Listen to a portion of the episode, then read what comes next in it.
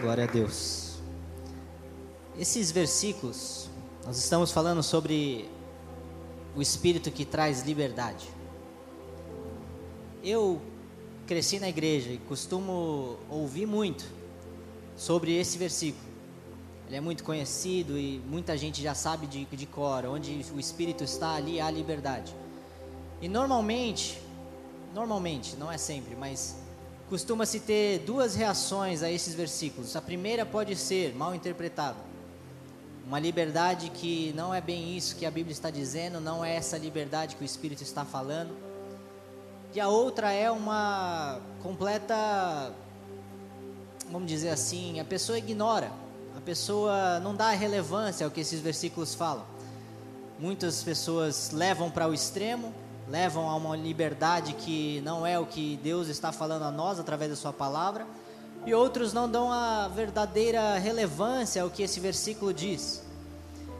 E para que a gente consiga entender esses versículos 17 e 18, obviamente a gente tem que ler. Eu li a carta como inteiro, né? Aliás, eu li as duas cartas, 1 e 2 Coríntios. Mas quando nós começamos a ler o capítulo 3 como todo, desde o versículo 1, para que a gente consiga entender como Paulo conclui esse, esse capítulo 3, a gente tem que voltar lá atrás, assim, milhares de anos antes. A gente tem que começar com, com, o povo de Israel, afinal a palavra de Deus ela começou a ser revelada ao povo de Israel, a nação escolhida de Deus. Por 400 anos esse povo foi açoitado, escravizado no Egito, explorado, trabalhavam longas horas, não recebiam nada, eram dado comida para simples sustento para que não morressem por 400 anos. 400 anos o povo escolhido de Deus foi escravizado lá no Egito. E por 400 anos esse povo orava, clamava: Senhor, nos liberte, Senhor, responda às nossas orações. Senhor, vem atender o nosso clamor, vai, Senhor, faz alguma coisa. Por 400 anos esse povo orou. Depois de 400 anos, vem um velhinho, 80 anos de idade, cabelo branco, gago, Moisés. Ninguém dava nada para ele. Eu não daria nada para ele. Se eu, se eu visse um, um, velho de 80 anos, já fisicamente mais fraco do que na sua juventude, gago, não sabia nem falar. Isso foi uma das contestações de Moisés a Deus: Senhor, eu não sei nem falar. E Deus falou: Eu que estou contigo, não é você que vai falar, eu vou falar através de você. E aí veio Moisés, veio as dez pragas, veio a, mão poderosa de Deus, libertou esse povo do Egito. E legal, conseguiu finalmente atravessar o Mar Vermelho. Chegaram no deserto. Antes de ter chegado à Terra Prometida. E é incrível como as coisas vão acontecendo assim hoje, né? 2020, a, né, milhares de anos depois, a gente começa a olhar para trás, a gente tem a foto como um toda e a gente consegue entender, mas põe-se no lugar desse povo. Por 400 anos foram escravizados. Levantou-se um, um rapaz que ninguém dava nada para ele, não tinha nenhuma capacidade própria. Deus levantou um gago de 80 anos, libertou seu povo e antes de chegar na terra prometida, eles perambularam no deserto por 40 anos. Durante esse período, Deus chamou Moisés. E é aqui que a gente tem o contexto de que Paulo está falando. Nos primeiros versículos desse capítulo, a gente vê que Paulo fala sobre a glória do Senhor sendo derramada. Moisés é chamado por Deus, ele sobe o Monte Sinai, o povo fica lá embaixo. Ele sobe o Monte Sinai, Deus dá os dez mandamentos, dez leis que o povo teria que seguir, dez leis que a gente conhece até hoje, dez mandamentos que provavelmente qualquer pessoa que nunca abriu a Bíblia já ouviu falar dos dez mandamentos.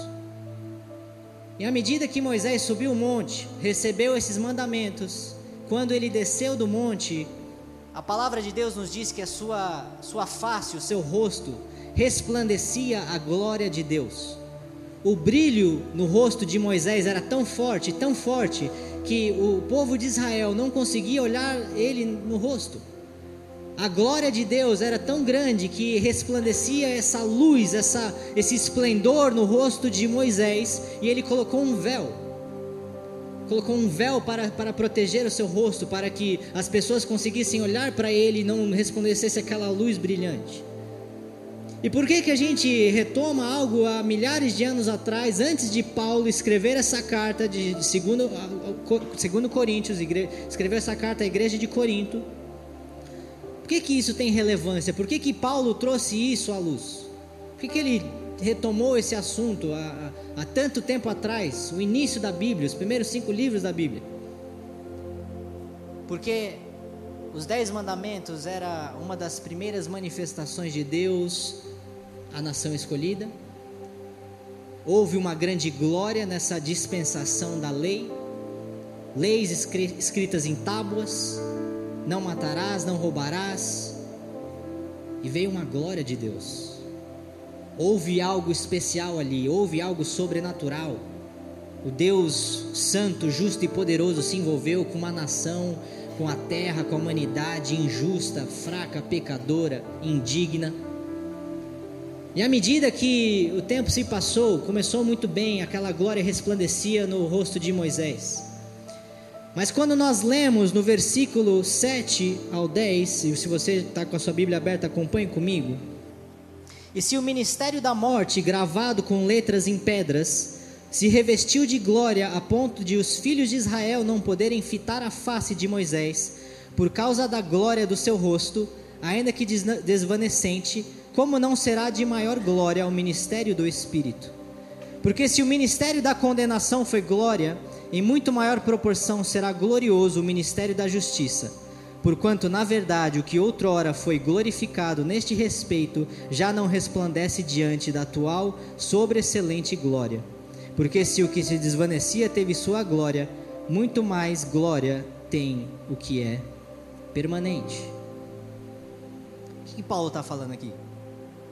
Ministério da morte, a glória de Deus que encontrou Moisés lá no Monte Sinai, ele, Paulo está chamando o ministério da morte, o ministério de condenação.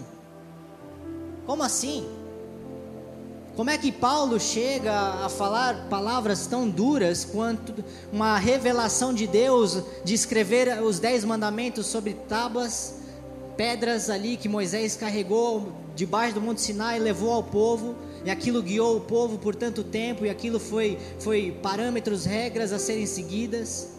Como que Paulo está chamando isso de um ministério de morte? Ministério de morte? Parece surpreendente. Ministério de condenação. Mas lá em Gálatas, capítulo 2, versículo 16, isso é apenas um exemplo. Paulo ele teve uma revelação tão grande da graça de Deus que se a gente lê só uma carta ou só um versículo, a gente fica completamente perdido. A gente tem que começar a ler tudo que ele escreveu, tudo que foi revelado de Deus através dele. Lá em Gálatas, capítulo 2, versículo 16, eu vou ler para vocês, não precisem virar lá. Sabemos que o ninguém é justificado pela prática da lei, mas mediante a fé em Jesus Cristo. Assim nós também cremos em Cristo Jesus para sermos justificados pela fé em Cristo e não pela prática da lei, porque pela prática da lei ninguém será justificado. Isso é forte, né? É forte, mas está escrito na Bíblia, é a verdade absoluta. Então, quando nós começamos a colocar em perspectiva, segundo Coríntios, capítulo 3, quando Paulo está descrevendo a glória de Deus que foi derramada lá no Monte Sinai, sobre as tábuas da lei, sobre essas pedras em que se escreveu os dez mandamentos, e essa glória foi grande até o ponto em que Moisés desceu o monte Sinai, seu rosto brilhava uma luz, um esplendor magnífico, e ele chama isso de um ministério da condenação e da morte. Bom, à luz do que ele escreveu à igreja de Gálatas, ele fala também que ninguém nunca foi justificado pela lei.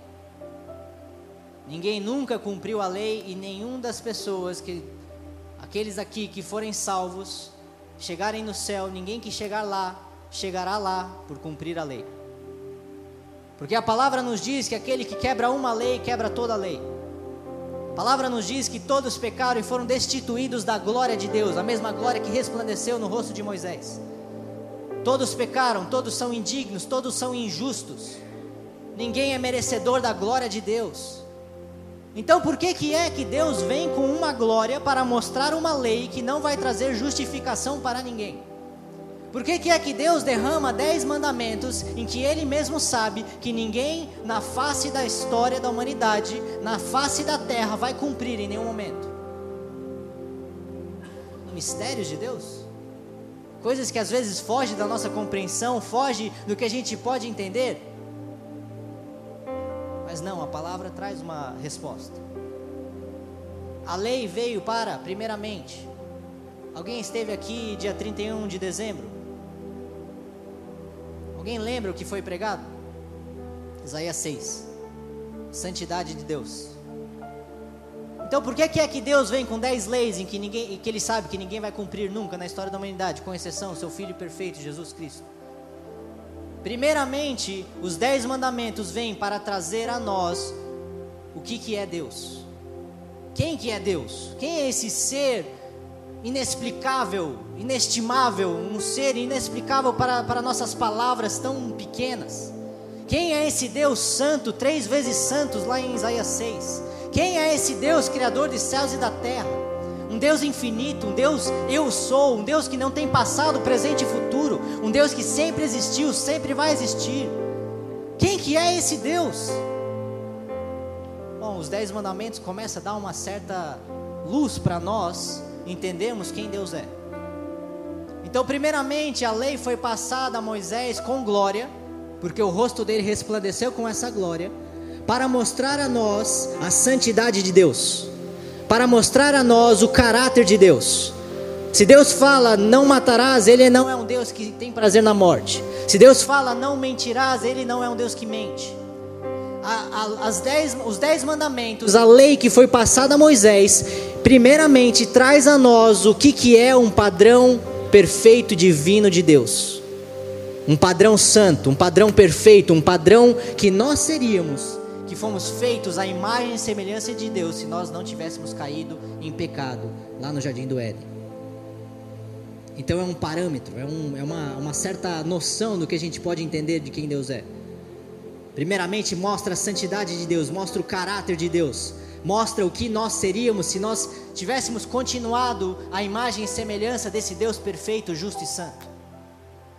Mas à medida que nós começamos a entender melhor os dez mandamentos, nós começamos a ver uma certa tendência, um certo padrão, um senso de justiça. Eu falo para todos nós aqui, todos nós temos um senso de justiça no nosso coração. Quando Adão e Eva comeram do fruto do conhecimento do bem e do mal, isso foi passado a toda a humanidade. Todos nós aqui desde uma criança de 3 anos de idade a um idoso de 100 anos de idade, tem noção do que é certo e errado.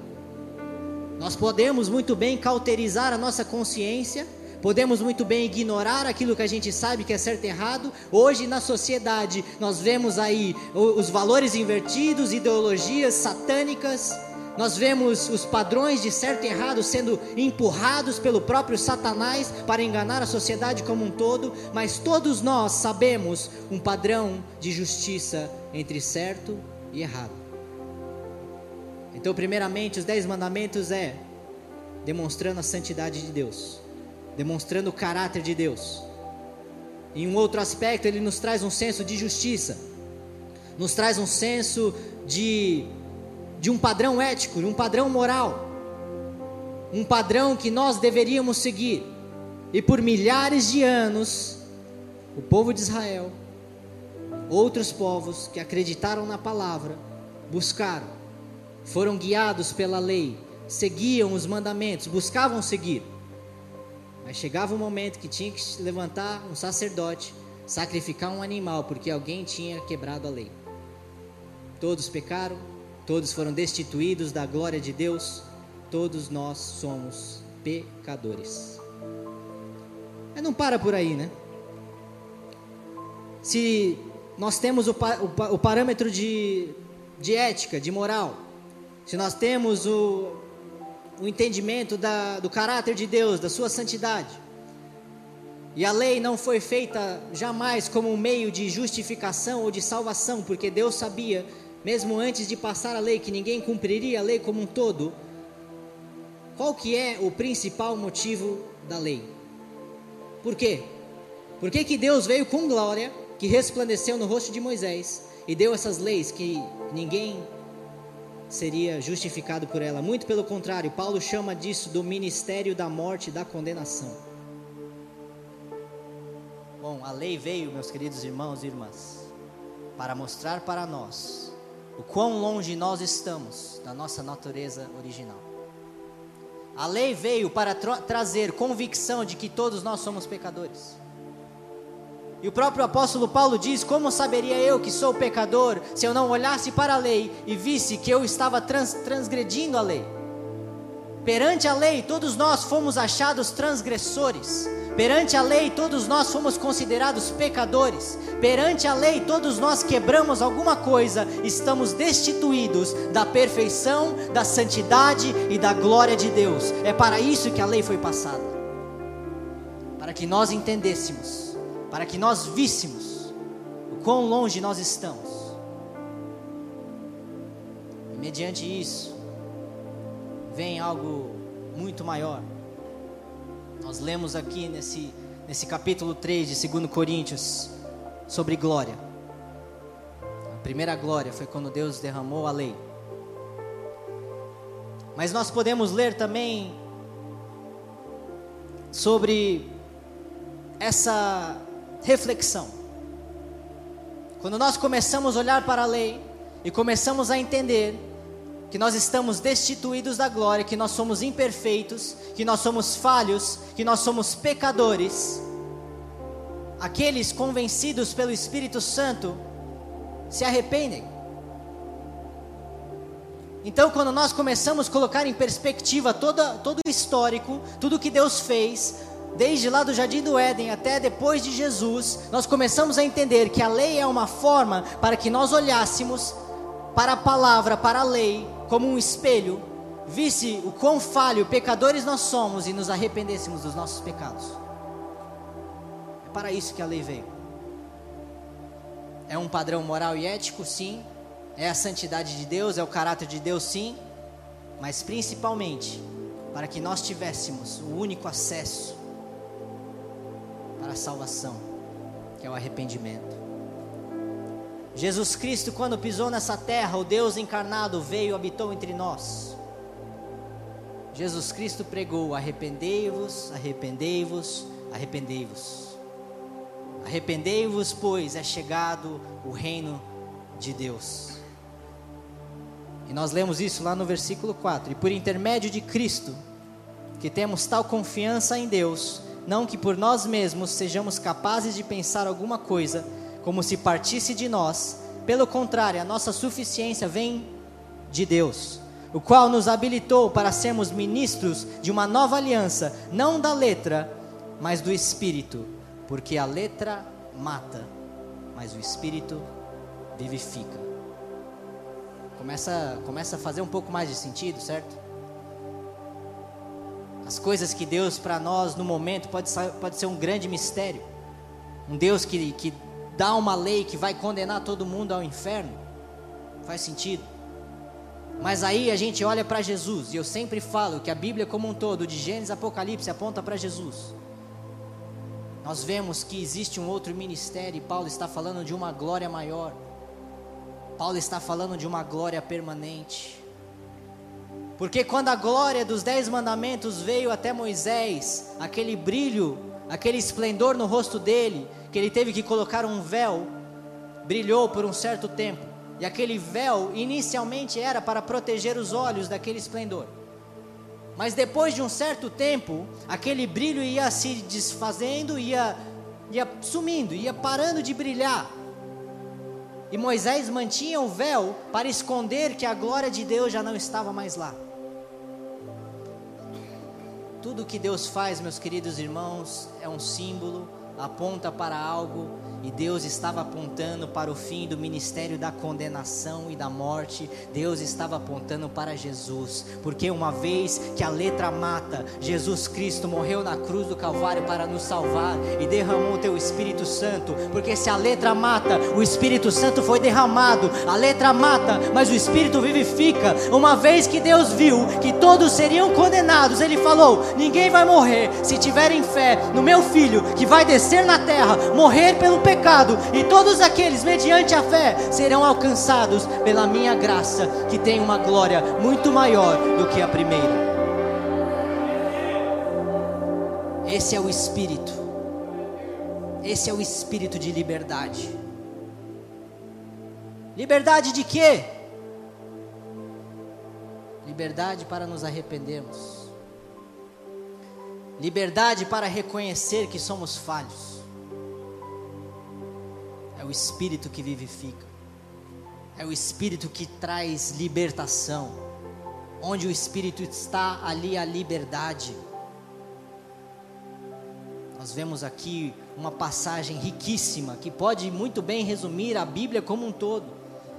Deus veio com glória, derramou primeiramente a aliança da lei, mas Deus sabia que aquela glória iria dissipar, Deus sabia que aquela lei não iria justificar ninguém, Deus sabia que ninguém iria ser salvo pelas obras, e Deus sabia que viria uma nova aliança, uma nova aliança pautada no seu amor e graça, uma nova aliança pautada no Espírito que traz vida e vida em abundância.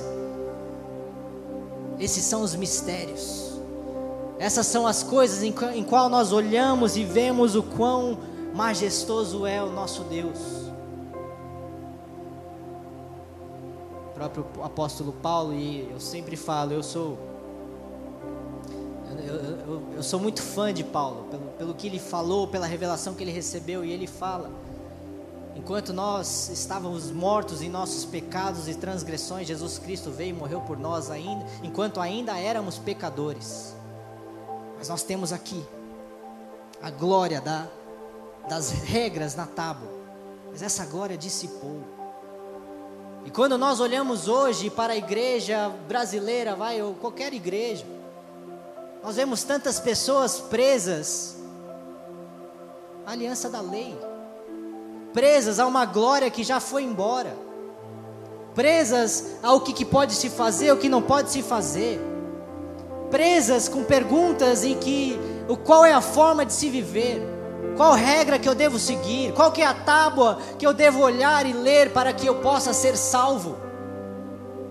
Meu irmão, minha irmã, pelo amor de Deus, receba o Espírito Santo na sua vida e seja liberto dessa aliança que traz condenação e morte. Receba o Espírito Santo que traz liberdade. Receba o Espírito Santo que traz salvação. Receba a graça que é dada gratuitamente a todos aqueles que tiverem fé.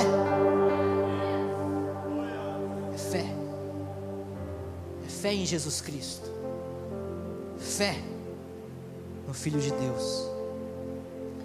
Aí Paulo fala nesse, nesses versículos 4 a 6 que a segunda glória é o ministério da justiça e o ministério do Espírito. Porque a letra mata, mas o Espírito vivifica. Então por que que Deus fez tudo isso? Por que que Deus veio com a lei, veio com o ministério que traria, traria condenação, para depois ter que vir com seu Espírito? Para que nós pudéssemos dar valor, para que nós pudéssemos entender o quão longe Deus foi para nos salvar, para que nós pudéssemos saber que nenhum de nós será salvo pelas nossas próprias obras, somente pelo sacrifício substituto de Cristo. Nós temos o próprio apóstolo Paulo dizendo que Deus tornou o pecado aquele que não tinha pecado, isso é Jesus para que nós, em nós, fosse feito a justiça de Deus. Esse é o ministério do Espírito Santo, o ministério da justiça de Deus, o ministério que vem, retira o nosso pecado e pega a justiça de Jesus e coloca dentro de nós. Um ministério que não está mais pautado por regras escrito em umas pedras. E agora sim a lei de Deus é escrita dentro do nosso coração dentro de nós, porque onde está o Espírito de Deus, ali a liberdade. E a primeira libertação que nós recebemos é da nossa natureza corrompida. A primeira libertação que nós recebemos, uma vez que nós somos salvos, regenerados, transformados, redimidos, declarados justos pela santidade de Jesus, recebendo o Espírito Santo, é da nossa natureza. Eu sempre volto, é porque é uma passagem tão riquíssima que fica até meio batido. Gálatas 5. Recebemos um espírito, recebemos a natureza de Deus, do próprio Deus justo e santo que habita lá no céu, veio habitar dentro de mim. E eu que estava aprisionado, escravizado, assim como o povo de Israel foi escravizado por 400 anos e recebeu a libertação, obviamente que isso também é um simbolismo de Deus, é algo que está simbolizando a nossa escravidão, o nosso pecado. É algo que está simbolizando que um dia ele viria com grande esplendor, com uma glória maior que foi revelada lá no Monte Sinai, pela graça de Jesus Cristo. Veio com esse esplendor na cruz do Calvário, derramou seu Espírito Santo e nos libertou da nossa natureza corrompida. E hoje nós vivemos Gálatas 5. Nós, como igreja, todos que receberam o Espírito Santo, nós estávamos falando aqui, os jovens do, do Regenere, antes de começar o culto. Estamos aí, acho que, 15 dia, eu acho, sei lá, segunda semana de, de oração e jejum. Alguém aqui está se sentindo mais sensível ao Espírito Santo? Óbvio, todos estão. Porque nós estamos alimentando o nosso espírito à medida que nós entramos no nosso quarto, fechamos a porta e buscamos a face do Pai. Nós estamos alimentando o nosso espírito toda vez que nós abrimos a palavra para ler, essa palavra que traz vida dentro da nossa alma e do nosso coração. E todo jejum nós estamos o quê? Morrendo para a nossa carne. E nós vivemos isto. Nós vivemos a segunda glória, nós vivemos a glória que foi resplandecida sobre a cruz do Calvário.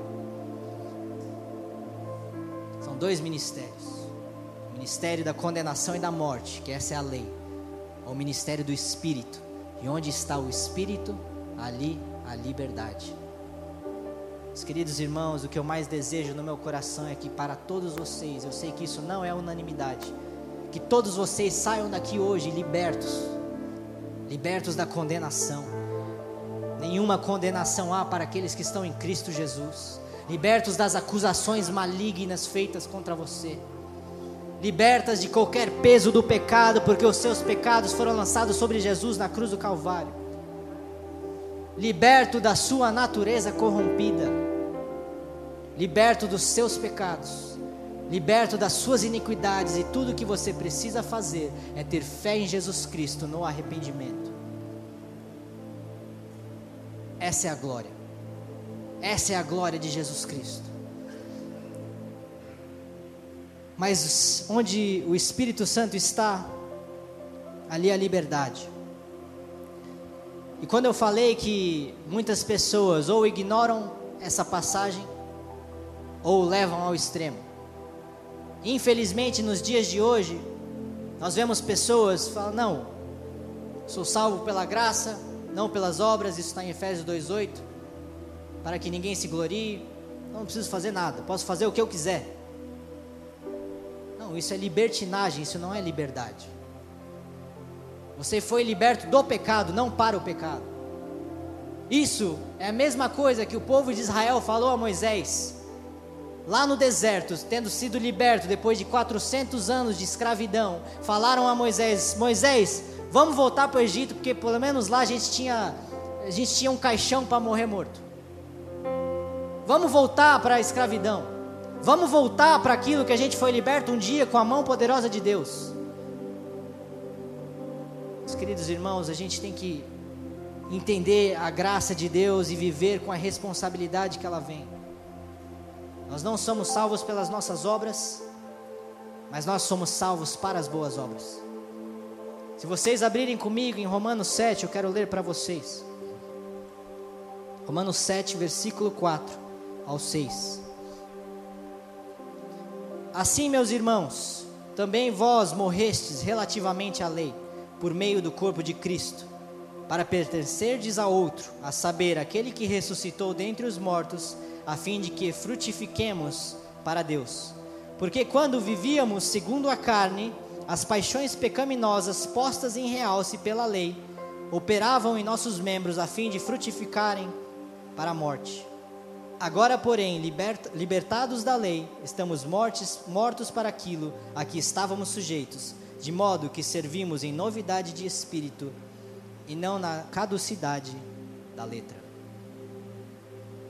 Se alguém está falando que foi liberto por Jesus, está vivendo no pecado, ele caiu na própria contradição. Porque a liberdade em Cristo é do próprio pecado.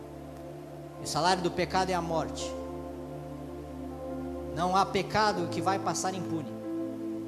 Não há iniquidade que vai passar impune. Ou ela é lançada sobre Jesus, que morreu, pagou pelo nosso pecado, pagou o salário do pecado com a sua própria morte, ou ela será naqueles que não tiveram fé na morte eterna para o fogo, para o lago de fogo, onde o Espírito Santo de Deus há liberdade, não há condenação, não há mais jugo pesado, não há mais mentiras do, do inimigo trazendo um peso sobre os nossos ombros, mas ela traz o Espírito Santo com uma natureza nova, traz o Espírito Santo com, com, com jugo suave, com fardo leve, mas traz um Espírito que é santo, uma semente de santidade é plantada dentro do nosso coração, e na dispensação da graça, nessa graça magnífica que recebemos de Deus, esse acesso à salvação,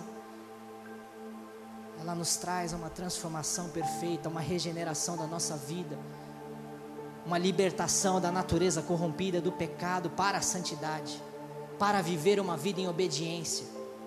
E nós começamos a perceber que se não era pela nossa obediência à lei que seríamos salvos, mas mediante a graça de Deus, agora pela graça de Deus, como consequência temos a obediência. Existe um grande equilíbrio, gente. E o que uma coisa que me incomoda é teologia desequilibrada.